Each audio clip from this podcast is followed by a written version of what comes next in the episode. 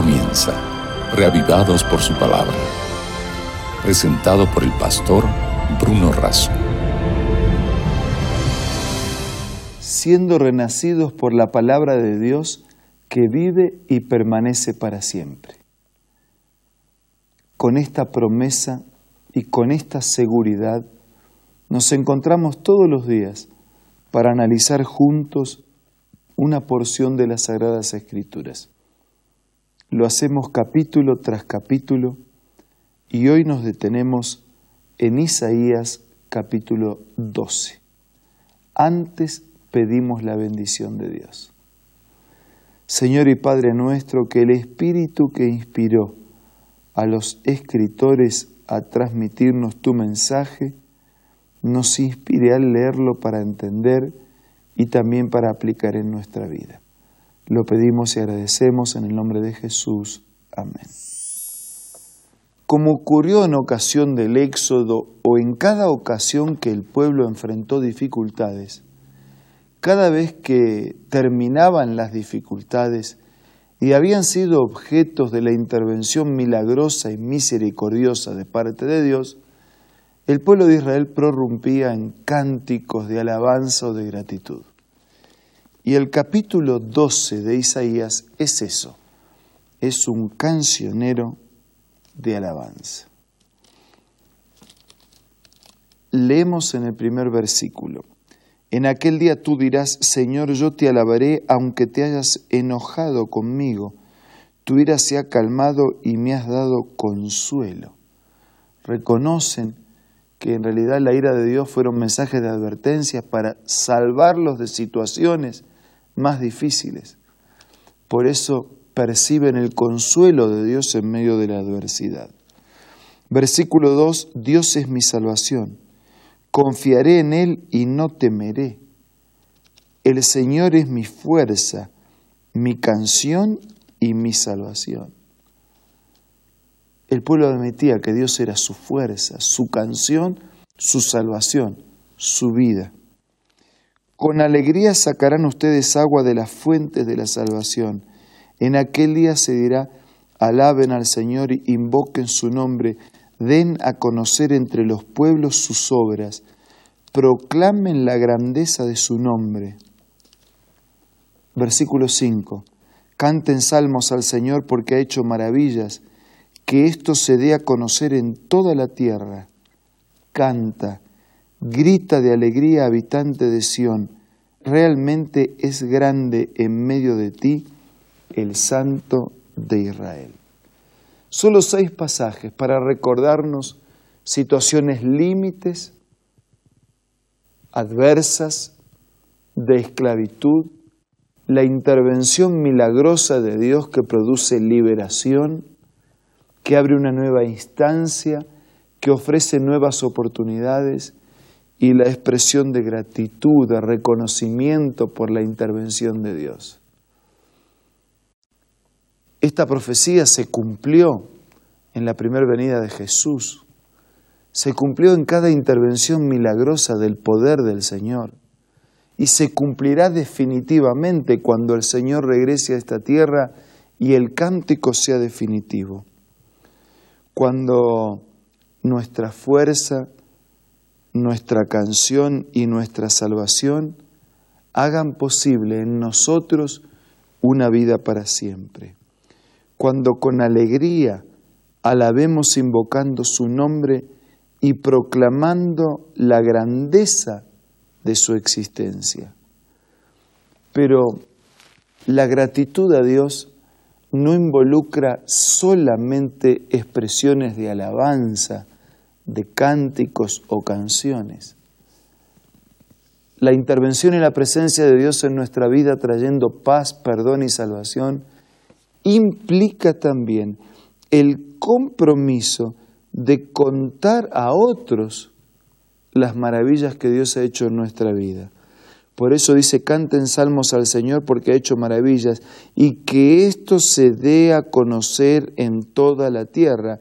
Canta y grita de alegría. Dios bendice para que nosotros podamos bendecir a otros. Dios llega a nuestra vida con su gracia y su perdón para que nosotros compartamos esa gracia y ese perdón con otros. Dios trae esperanza a nuestra vida para que nosotros transmitamos esa esperanza con tantos que la necesitan de la misma manera que nosotros. Si la salvación de Dios, la salvación que Dios obra en nuestra vida, no se encierra, no se termina, no se limita a nuestra existencia. Lo habría hecho solo por nosotros. Sin embargo, Él quiere utilizarnos para alcanzar esa salvación a otras personas. Por eso en este día nosotros podemos agradecer, podemos cantar, podemos glorificar el nombre de Dios, podemos sentirnos plenos de la presencia del Señor, pero nada de eso alcanza, nada de eso es totalmente completo, a menos que utilicemos la alabanza, la gratitud, la canción como un recurso para compartir con otros el alcance de la gracia del Señor hacia nuestra vida. Si usted hoy puede cantar con alegría y gritar la salvación, agradezca a Dios por eso y disfrútelo. Pero piense que hay muchos que no pueden cantar.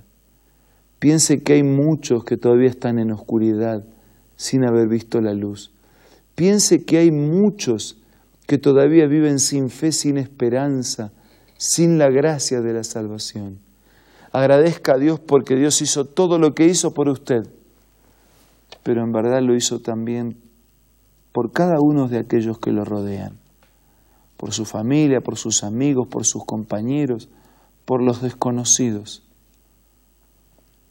Alabe a Dios en este día, alaba a Dios en este día y usa la bendición de la salvación que te ha sido ofrecida como un canal. Usando la figura del agua presente en este capítulo, con alegría sacarán ustedes agua de las fuentes de la salvación, que usted pueda tomar del agua que apaga la sed, pero que su vida sea una fuente que apaga la sed de otros. Que podamos hacerlo con gratitud, con alegría, pero también con responsabilidad. Que podamos presentarnos delante de Dios en esta hora y ser agradecidos y que podamos presentarnos delante de la gente y ser comprometidos con ellos. Que podamos recibir de Dios y compartir lo que hemos recibido. Que lo hagamos con fe, con sinceridad y también con absoluta responsabilidad, porque será la mejor manera y el mejor canto de alabanza que podemos ofrecerle a Dios. Por eso en este momento yo quiero invitarlo para que oremos, para que presentemos a Dios nuestras luchas, nuestras necesidades, nuestros problemas. Usted tiene los suyos, pero aún en medio de los problemas, disfrute de la salvación y comparta ese mensaje de esperanza. Ahora vamos a orar. Padre nuestro que estás en los cielos, recíbenos en tu amor, en tus brazos. Te alabamos, te agradecemos por la salvación en Jesús y te pedimos que nos ayudes a compartirla con aquellos que todavía no te conocen. Bendice a todos nuestros amigos, sus luchas, sus necesidades, sus sueños, sus problemas, sus deseos, sus familias. Abrázanos a todos Nada merecemos, pero te agradecemos, te pedimos todo en el nombre de Jesús. Amén. Mañana será una nueva oportunidad de reencontrarnos para seguir siendo alimentados por la palabra de Dios. Les envío un abrazo. Espero que reciban de manera especial el abrazo de Jesús y los voy a estar esperando, si Dios quiere, para reencontrarnos mañana para seguir siendo reavivados por la palabra de Dios.